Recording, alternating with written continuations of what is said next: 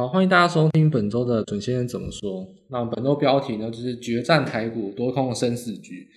其实很简单，我们上周其实就已经在最后结论了。大家还记得的话，其实我们就讲说，上上一周我们认为说跟美元指数反向联动，多空不明。在上一周我们说一样跟反向联动，但是多空明确，我们认为会反弹，美元指数会走低。本周确实是如此发展。但再下一周也反弹到一个程度了，那能不能再往上，就是台股一个生死局。而且这个反压位阶就相当重要，会对于中期的走势有非常明显的一些影响。所以，我们本周就会针对说，其实最近啊，国外的话其实都在讨论是通膨，通膨结构跟上次的通膨也不太一样，这点是大家可以特别来更新一下这方面的一些消息。那接下来我们就会谈到说，关于台股部分，最近的行情到底会不会持续走多？因为以目前盘面结构来看。投机股很强，啊想到什么元宇宙啊，或是第三代半导体，非常多特用的一些题材股，然后往上去翻扬，然后轧空也很非常明显。到底对多头行情会不会有利？能不能把整个中大型权值股跟指数所有拉抬上来？这就是本周我们想要特别谈论的一个焦点话题。那详细的内容呢，我们就等音乐结束之后再马上开始。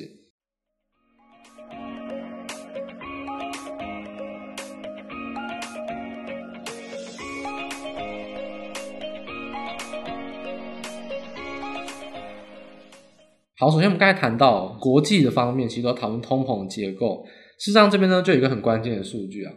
今年一月开始哦，其实也炒过炒过一波通膨，从一月到四月、五月，其实也是有一波通膨，然后原物料报价上涨，那台股也有跟随。好，那现在结构来看呢，这个通膨的环境有点变，为什么呢？大家可以查查一个图哦。我们说公债殖利率有很多年期，大家去查两年期的。因为两年期的利率基本上就是一个通膨预期，而两年期是谁在看的？是 Fed 在看的。他们定利率的目标考虑通膨，那就会反映在两年期的公债殖利率走势上面。那十年期呢，基本上是对于呃风险性资产比较有影响。三十年期是对于银行端，因为贷款房贷会比较有影响。所以两年期其实就是可以透过这去观察，说到底 Fed 走向的一个关键。近期有一个非常诡异的现象。美国跟英国两年期的公债殖率就是短率啊，我们大家叫短率，飙得非常非常快。那当然还没有到说要升息的地步啊，因为如果你飙到已经超过一个升息的，那当然，比如说飙超过零点二五 percent，那代表说就要升息，但是没有飙那么快。但跟先前的走势比起来，已经有点压不住，所以这就感觉到说，民众啊，或者说银行端，大家都在认可一件事情，就是说明确有感的通膨，还有疫情缓解。让短率放飞自我，开始往上涨。那当然，这跟也越来越靠近明年第三季、第四季，然后跟减债准备要开始是有关。但是这个上扬的幅度，就也是要大家特别观察到一个部分。那我们有讲到啊，我们说资产定价之锚是十年期公债殖率嘛，而且我们讲说十年期减两年期这个利差哦，一再强调不是十年期公债殖率涨就怎么样，是十年期减两年期。如果这个利差上扬，对于股市会非常的有影响。这个可以反过来推论哦，利差扩大的话，对于股市不太好。但大家想到一件事了吗？如果之前呢、啊，十年期公债殖率上涨，可是两年期都没有涨，所以利差扩大。那现在来看，以最近到九月来说，两年期公债殖率的上扬幅度远远大于十年期。这也就是说，公债殖率上涨是上涨，但是十年期及两年期的利差没有到今年的高点。因为两年期涨得比较快嘛，所以这是为什么我们之前一直强调说不要只看十年期，要看十年期减两年期的利差。为什么要特别纠正这个点？就是这样子，因为你现在用十年期去看，那就稳死了，因为你就是用错的东西在评价风险型资产。真正风险资产在乎的是十年期减两年期的长短利差。那如果今天短率飙得比较快，反而差的利差是缩小的，这其实对于很多成长股啊这种高估值的股票。不一定是坏事，反正对他们来说，可能不算是什么太大的利空。这就是为什么说，哎，这一波美股反而还能走高，而且道琼创新高的原因。这波公债殖利率上扬，一定要搞清楚核心，有三条线：十年期的线、两年期的线跟十年期减两年期利差的线。真的核心到底什么是用在什么地方，大家一定要特别搞清楚。那我们刚才都有讲的比较详细的，重点而言就是说，十年期两减两年期啊。没有跨到今年高啊，对于股市来说都不是很明显的压抑的利空，所以以现在来看，如果我们就说到前波高点好了，十年期两两两年期的前波高点在一点五一、一点五二，那现在还有一段距离，就意味着股市可能还有一段往上走的空间。所以说创新高会不会再持续创高？对于美股而言，但雅股还非常惨，待会解释。美股还会能创新高，其实还有空间，因为你如果看利差结构的话，其实还是告诉你风险资产还是有往上的空间。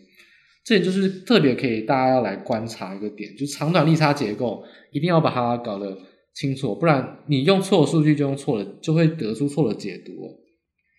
那长短利差另外一个重点，我们说，但讨论股市会不会影响？长短利差的重点，但核心还是通膨。那首当其冲影响就是说，如果、长短利差如果缩小，对银行当然不利哦。银行赚钱是存放款就是靠利差嘛，因为你的存款、都是以短利为利息。那应该说你的存款就是比较短期的，那你的放你的贷款，你跟银行贷款都是比较长期的嘛，所以长短利差扩大对银行比较有利，所以这点大家是大家要小心的。银行股这一波的利差扩大，就是幅度比较小，不算是太好利多。那真的核心意义上最重要，当然还是通膨了。也就是说，如果十年期及两年期利差并没有明显扩大，但是十年期跟两年期同步走升，大家可以想清楚这个观点吧。两年期也往上，十年期也往上，利差呃利率是往上没有错，但是利差没有扩大，这个就是所谓的升息通膨行情，因为。这种情况下，为什么对股市没有影响？因为利差没有明显扩大。但为什么会有通膨？因为确实利率在往上走，对未来的通膨预期是高的。所以大家回顾前面一个时间点，美国啊，在二零一五年啊，一直二零一七年到二零一九年啊，那段时间是减债加升息啊，美股照样创新高。所以这边还是一件事，就是说升息不代表股市会走低。通膨也不代表股市会走低。如果通膨会影响到股市不能创高的话，那世界就毁灭了。因为这个世界永远都是通膨，永远都是通膨。那股市永远都是创新高。以长期来看，所以当然股市跟通膨之间怎么样，有时候是反向，有时候是同向，就在于说利差的控制。如果是长短率很整齐一起往上走，代表说现在是处于一个温和的通膨，而且这个通膨往往是很长期，可能三年、五年，甚至到十年。那股市大概会处于比较缓涨的阶段，所以现在为什么一直讲说这个是真通膨，不再是要转换成真通膨，也是疫情要准备缓解，走走向疫后的一个征兆，就在于说利率啊，这个是全世界最在乎，然后交易金额最大的商品，华尔街他们用钱来告诉你这件事情，就是真通膨要来了，而不是短线上所谓疫情的影响啊，疫情造成的一些供应链断裂，这些事情都慢慢逐渐在调节之中啊，所以。这种长短率利差，谁涨谁不涨，或两个一起涨，这个调节之间啊，大家就要特别去小心。以目前来看，两个一起涨，利差没有明显扩大，对股市呢会是缓涨利多，对通膨呢会是铁定的一个事实。这是我们第一点要先告诉大家的。那当然还有另外一个很标的商品就是比特币，但其实比特币以下来看，简单来说啊。第一个是因为有 ETF 要上市，那再就是说，其实法人机构也开始认同比特币作为一个替代资产，替代什么呢？不会是替代现金啊，那跟那个我们的木头阿姨讲的不不太一样，不是替代现金啊，是替代黄金。很多还是认为说抗通膨要买什么商品？抗通膨简单来说，基本上你就是要买风险型资产，只是说如果你买风险资产买太高风险，很有可能受到利差扩大的影响。但如果你是买稳定的商品，比如说贵金属，没有什么什么消息面影响，它就是很稳定，那就会跟随这个通膨利率去上涨。但是让大家知道吗？所以黄金抗通膨，它就只是抗通膨，代表说它只能跟着通膨一起上涨，它不会说跨越太多。但有些比较贪心的人就想说，那我要抗通膨，我也要资产膨胀，那他就选比特币。所以说，终归而言啊，去买比特币这些所谓替代黄金的资产。或资金都还是认为一件事情，就是说他要打败通膨，不是抗通膨，所以他还是选择风险性资产。所以这一点是比特币它现在为什么会成为一个逆势的焦点啊？简单来说，就是因为还是有比较多的利多消息啊。那它一一些一旦创高之后呢，就没有人套牢，会怎么往上走？这没有人会知道。我们再还是再讲一次哦，创高之后就不再猜头，基本上创高之后要怎么走是他家的事，怎么炒都有可能。所以，比特币现在位阶强势，就有可能最吸引资金进来。所以你要把它认为是风险性资产资金也好，那你要认为它是避险资金也好，因为事实上就是说一堆人其实是用风险性资产的角度，然后再摆在避险，用风险资产角度哦，然后呢去看比特币，但是让那些人会认为说我在避险，所以不管怎么样啊，把它钱进来就是会推升，所以比特币目前推的是非常多的资金，而且不管看看长看短的都进来，然后但创高之后呢，就会吸引很多投机的人进来追高。所以这点就是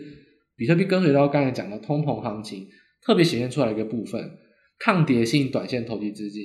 然后呢，它有是一个资产飙涨的一个过程，所以它属于一个风险性资产。那有人认为说它比较像是货币或现金，就比较有可能会认为它像是一个可以替代替代现金，而且类似于贵金属这样子一个避险商品。对，很多人用不同看法导出来结果都是要买，那当然它就涨上去。就这点，但是比特币目前比较呃奇特的现象，它就先创高。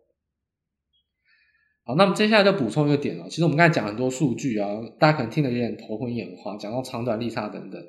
那我们接下来就不要再讲定量分析了，我们用定性分析，讲一些新闻消息文字上的解读。我们来解读说，到底股市气氛强不强？最近呢，其实有两个大事件就在本周发生哦，那可以代表说多头气氛其实还是蛮强的。它代表有钱人跟公司的动作，不太像是没有信心，而且没有要逃离股市，代表说他们还在进场，还在看好之中。当然，行情一定是在全面乐观之中崩溃。但是如果行情没有全面乐观，也涨不上去，所以这点当然就是双面刃。那而且行情一定是创高、创高、创高再创高，从去年到现在，大家已经很熟悉这个过程，一定是全面乐观、乐观、乐观，一直在乐观。等到某一个突发事件发生，才会造成决定性的大利空。现在至少目前这个阶段，减债跟升息的利空都已经被消化完了，不算是一个不被预期到的，就是它是一个已知的东西。真正会发生什么大利空影响行情整个反转下跌，那会告诉你一件事，就是我不知道，就是因为我们不知道，才会造成它有可能反转下跌。要怎么因应？就是我们也讲过，就等到它发生，你花一个礼拜也好，两礼拜去分析，真的完蛋了，那你再跑都还来得及。你现在去设想的所有利空都不会是大利空，大利空一定是你设想不到，一定是发生了再去因应才才会造成它全面崩跌。所以等到发生了，那一个礼拜、两礼拜之内再去逃跑，再去把资金收回来都来得及。在现在都不是去思考那件事的时候。好，那话说回来了，我们刚才讲说，就是不要再任意的妄想说会有大利空啊，大利空、小心利空都已经被反转了，大利空你也不要去猜测，因为你也猜不到。那利多在哪边呢？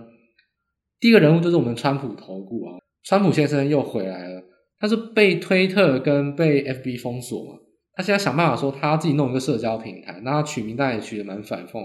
叫 True Social，好像哦，他好像最常说谎或乱说话的，然后他说自己的社交平台就是 Truth，好像是讲讲真话是真理啊，不管怎么样是他取名了。那重点是什么呢？其实他创社交平台不是重点，重点是他要上市。他目前跟 W A D W A C 其实就是一家我们之前讲过 S P A C 的公司，就是它是一个特殊专门 for 你 I P O 的公司。那你可以直接借壳上市，你直接买掉那个公司合并起来，你就已经具有上市身份，而不是你用你原本的公司去申请上市。尤其川普还可能被监管会挡，所以他可能用这个方法会比较投机一点。这重点就是说，川普呢，他要用这个啊。DWAC 就是用这个 SBAC 的方法去 IPO，那目前那已经是有合并协议了，那但是要等监管单位跟股东同意嘛，对方的股东同意，所以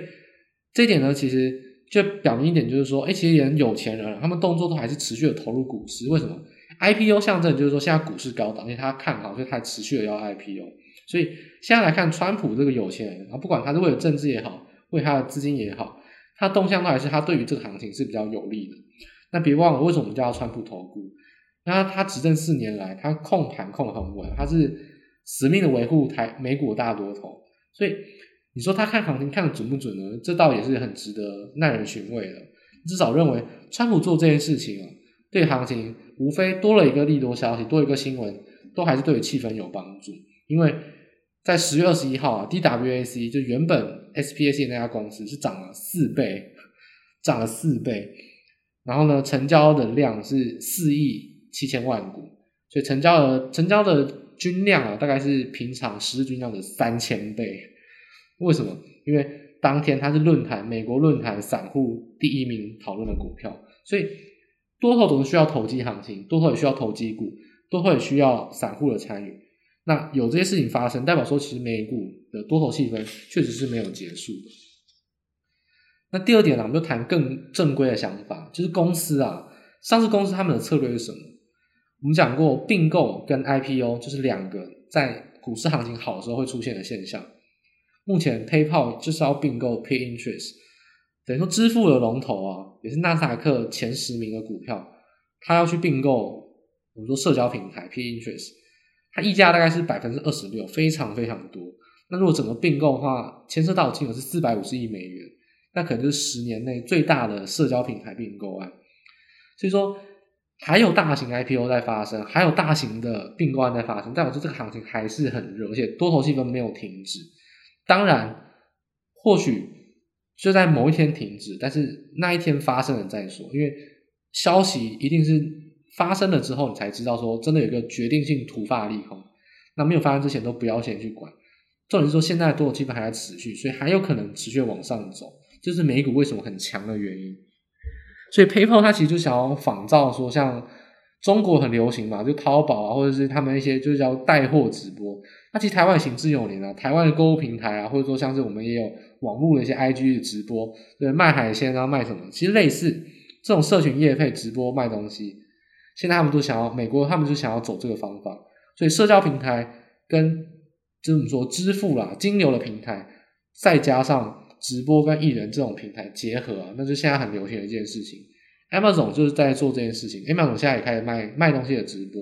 那其实 PayPal 它其实也是想要做金流以外，他也想要有社群平台，可以曝光，可以有业配，那再还可以有金融的投资，就是可能像是你存在 PayPal 里面的钱，可以拿来做一些投资，就像是余额宝，就是中国的。所以其实他们都是在效法东亚一些相关的一些网网络上网际网络的一些。生态系啊，那总归而言啊，不管 PayPal 用什么样的心态在想，不管川普用什么样的心态在想，总归而言就是说，有钱人赚钱的大公司还在并购，还在 IPO，代表说多头气氛非常强劲，因为这就是造成他们股市好，他们才会想要做这件事情嘛，因为他们对未来还是有预期，他们才会在现在去进场，而且可以有机会捞钱。那更期待就是说，企业的回购股票。今年十月还没有结束，已经创新高，还有两个月哦，我们还有两个月时间就已经创新高。所以说，回购股票我们之前有讲过，它是很很重要多头指标。还在创新高的话，就代表说目前的位阶，第一个你获利要没有问题，你才敢回购股票，不然你没有钱买。再来就是说，你对于你的股价属于低估，你认为股价未来会涨，你才敢回购股票。所以不管是获利也好，或对于股市信心也好，回购股票优先创新高，我觉得还是一个对于行情非常。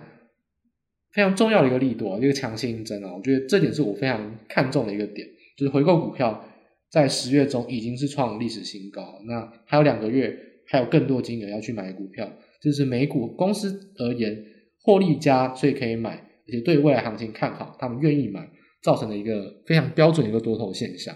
那总归而言呢，下周行情啊，其实还是会持续看好。那美元指数目前也是蛮压抑的，还在五日线跟月线之下嘛。那基本上关键就九三点五。九三点五是前面几波的连续高点，如果跌破的话，那这一波真的是有可能走一个比较更大波的行情。所以最近来看，已经到一个相对的支撑位置。九三点五能不能在今天呢、下礼拜一啊，下礼拜二去跌破？我觉得这是一个重点。那以我来看，还是比较看好美元指数再度的去跌破，然后呢，美股呢持续的去往上走，这也会是对国际行情多头气氛延续的一个看法。好，那接下来呢，我们就看台股啊，这台股大家都更想知道，因为台股到目前为止哦，其实。涨涨涨涨涨，哎，又反弹，又遇到了季线反压。上季线反压没有过之后呢，哇，这个就跌得非常惨。这一波又是一个季线反压。不过呢，这个季线反压发生在十月二十一号。这个上影线，我们在第二个阶段跟大家讲，这个上影线发生什么事情。那我们先讲第一个，就是先讲说现在个股结构上到底怎么样。其实大家很明显可以看到，嘎空股非常强。我也不用说点名个股啊。热门股票都在嘎空，就直接这样讲。你所谓看到什么汉磊、台半、第三代半导体啊，或车用，你只要想得到量大人气热门股，然后就一直涨，百分之八十都是轧空。现在其实中小型个股非常强，因为资金只要够就可以轧，资券双增嘛，你敢空我就敢，你敢空我就敢买啊，就把它嘎上去。而且中小型股钱不用很多啊，但我现在其实钱是在的，短线投机的钱都在，主力的钱也在，只是说他钱哦没办法花这么多，他嘎得起中小型股，但目前来看还嘎不起大盘，跟嘎不起全指股，所以这点就是大家特别小心的一个地方哦。如果轧空股在的话，但我说其实这行情不弱啊。但是为什么嘎不起全指股？哎，这个就要想一下，那到底是谁在放空？这点就是特别一个很大要关心的点。自从外资啊上次因为美元指数飙高嘛，就是大幅的卖台湾全指股去提款，其实像是货柜航运、像是记忆体，都是外资借券的热门标的哦。那当然，记忆体被借很多的那些股票最近回补，所以涨了很多。记忆体最近是比较算是弱势转强的股票，就是因为很多外资借券的股票都开始回补了。而且借越多补越快，所以涨越多，所以这点就是比较有趣的现象。外资借券不一定是弱，那是双面刃，一旦回补力量也是很强。那关键什么呢？行情现在走到这个阶段，大家发现一件事情，有一个股票哦非常尴尬，半导体电子股非常强，支撑盘势，有一个股票涨不上去，就是联电。联电一堆散户都有，外资一起卖，投信呢买一点点，也没有说狂买，所以当然撑不上去。联电就是一个盘势非常重要的关键，因为联电其实在最近两个礼拜是被外资大幅的借券，借到要变注意股，是真的借非常多。那到底为什么呢？可能是配对交易，例如说我买台积电，我空联电，哦，这个做配对交易，因为他认为台积电比较看好，或许是一种，或许他就单纯不认为台股好，那他就是要去空权值股，那他认为联电是高股，也有可能。那再来就是说，下礼拜十月二十七号，联电要开法说会，公布 Q 三的获利哦，这个就是很关键了。如果公布获利好，公司也好，你没有利空利空消息可以讲的话，那外资要不要回补？那回补之后会不会股价连电往上走？那连电是全值股，对指数有帮助，而且连电它涨升上去之后，对于台指期的波动也是有影响，因为连电的连续性比较强，对于台指期控盘比较比较好控。所以连电也是一个对于玩期货的人来说也是特别关注的一个工具。那现在来看，连电下一周就会是我们说多空交战生死局一个最重要的关键。连电在下一周如果能比较往强势的去走，而且外资如果有回补，甚至是外资借券回补，让台股可以撑上靠近季线或突破季线的话，那行情就会有延续的空间。联电就是最关键那个股票，因为第一个联电电子股它跌没有跌深了，它有反弹上来，只是这一波反弹它最近一两礼拜没有跟到，那主要是外资借券在影响，因为外资真的有在卖。那现在这个情况呢，就是下礼拜看联电，联电最重要，台积电不要讲说什么很重要，台积电涨一定指数就会涨，那占三十八的股票真是讲废话，重点是能不能扭转多空的那个气氛。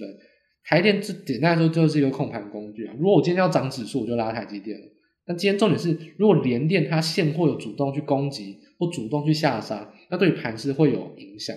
所以主动方如果在联电的话，那联电重要。那其实对台积电而言，期货是主动方，台积电只是跟着期货。所以你们认为说下一周指标股就是连点，还有相关一些其实借券很多，如果有增量转强反弹的股票，像机体如果持续续弹啊，或是像。呃，长荣跟阳明、万海其实也是借券借非常多。如果他们这些股票，嗯，这一周看起来是比较持平，然后还是连连续走黑 K。那如果外资持续买，借券也开始回补的话，那借券那也不一定是外资啊。借券开始回补，然后外资还持续买的话，那如果有反弹空间，这也会是对于盘是比较有帮助的。毕竟行情要反弹，一定要全面补涨，所以不能一定有不能有个股是特别弱，那这样情况行情不会健康，所以。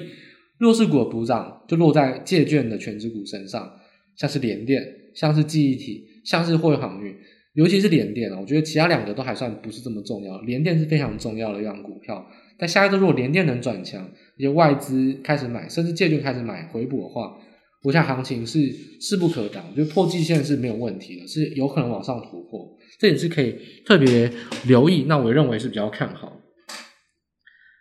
好，那再我们要补充一个点，就是我们刚才讲了，我们说季线反压，可是那个上影线是假的，为什么？然后大家可以打开你的手机，然后看你的电脑看一下台股今天的日 K 啊，礼拜四这个二十一号留一个非常上长的上影线，这上影线是为什么是假的？因为这个是亚股通杀，杀什么呢？又杀恒大。因为当天啊，其实半夜的时候就传出说，恒大出生出售给合成创展的交易破局了。所以呢，早上日股呢、台股都有点小涨，然后有点忧心。港股一开盘，恒大暴跌，那日股开始跌，日股上跌了五百点。日股呢，从港股开盘之后再也没有止跌过，就一路一路做溜滑梯往下冲。那台股还撑到十一点多、十点多、十一点，就慢慢慢慢破底往下。都是很明显，其实是外资的资金卖压。那其实这种情况下，还是再次强调，恒大短线利空都应该要把握，因为恒大不会构成大型利空，我们已经分析过很多次了。这次你就说，可是它交易破局，那会不会怎么样？真的破产？那其实都是在中共政府的掌握之中啊。因为本来他去弄恒大、弄香港或弄房地产，都是要打压南方的派系嘛。那中国政府都已经喊了，对不对？像易纲啊，他们金融的一些。政府的一些就是龙头啦，就已经龙头官员都已经喊说，恒大是个案，那就表明说恒大违约不违约不管，反正发生了也无所谓。但个案就是什么意思？就是中国会帮他善后啊，你破产了我就用官股买，或者我就找人买你的股票，买你的资产。所以中国政府已经喊说是个案的话，那其实在他们掌控之中，而且他们目的已经达到了，就是要打压南方的有钱的省份，尤其是靠近香港、广东这一块。而且隔天就发生说，中国官媒讲说，恒大向国际债券支付了一笔预期的利息，等于说先前没有付出来，然后呢缓冲期，可是突然提前支付了，诶，是不是现金流没有问题了？今天啊，十月二十二号，恒大就大涨四趴，所以就是告诉大家，如果雅股哦往后还有出现很大的利空，所有呢都应该要把握，因为都是短线的。那十月二十一号这个构成的短线利空，所以这个上影线我就认为。不这么严重，因为它是一个恒大造成的话，是雅股资金卖压造成的话，那这个上影线对台股来说，我觉得就不严重。所以这个季线反压，我就觉得下一周还有机会挑战，就在于这一边。因为这个上影线，我觉得利基点薄弱，它来自于恒大，来自于雅股资金，那它就不构成一个台股真的去攻击没有攻过的感觉，它像是攻击攻到一半被人家拖下来的感觉。所以我觉得台股持续在下一周，为什么看好？可能还有一些消息，像联电、基地的消息，让它往上走，就在这个原因。因为台股本周的反压其实不算真的反压，还有机会攻过，还有机会再挑战第二次。所以这一点就是大家可以特别留意的。往后再有恒大的消息一出来，而且亚股亚股齐跌，找机会去找止跌点，一定是短线上最有最有效率的一个操作方法。就不要再因为恒大而忧心忡忡了，真的是自己吓自己而已啊，真的没有那么严重了。好，所以总归而言，下一周台股看什么？看轧空股，轧空股继续涨，而且不是只有轧中小型股，开始连全指股开始借券回补，去轧空的话，台股就可能突破季线。那现在来看，季线呢往下走，五日线往上走，对台股来说就是双面刃了。季线往下走，代表说你突破呢可以比较快来到，但往下走代表意思就是说，如果万一你没有突破，你就是下压季线反压，那当然这个就是一个。后续影响到中期，法人的资金可能就不会再这么热烈追捧台股一个关键，所以下一周其实呢，当我们看好说挑战季线，而且应该会有机会攻过，但是如果没有攻过的话，其实对台股来说就会很不利哦，因为季线往下走还反压，这就是有做空，而且是甚至有震荡往下的可能，所以为什么讲说台股生死局，就是我心里面主动上虽然看好台股会往上走。但是万一往下走，这个后果是不堪设想，所以认为说它是一个台股生死局，但还是属于比较看好那一部分。所以从这个关节点来看啊，下一周你只要看到联电转强，外资开始买，或看到有些个股借券开始回补，越多迹象产生，你信心就要越足。我觉得下一周都还是有持续操作的机会，尤其是多方操作的机会。那当然，你说怕追高的话，这边可以提示给大家一个个股，就是网通伺服器。因为最近已经传出说，网通伺服器的半导体晶片缺货开始缓解，长短料开始缓解，所以相关的供应链，例如说像今天什么机壳啊，或做网通封测啊，或者做一些基地台都很强，就是因为长短料开始缓解。你真的要找低档转强股，那我觉得网通伺服器大家可以留意一下。这个是你如果真的想要抄底或者布局比较低档的话，网通伺服器跟相关的消息从现在开始已经开始反映了。那我觉得后续还有很多空间。有很多消息可以去去追踪，这是类股上可以提示给大家的一个特别的地方，那大家可以特别留意。所以整体而言啊，下周台股生死局啊，那看联电跟看借券回补有没有办法推升台股。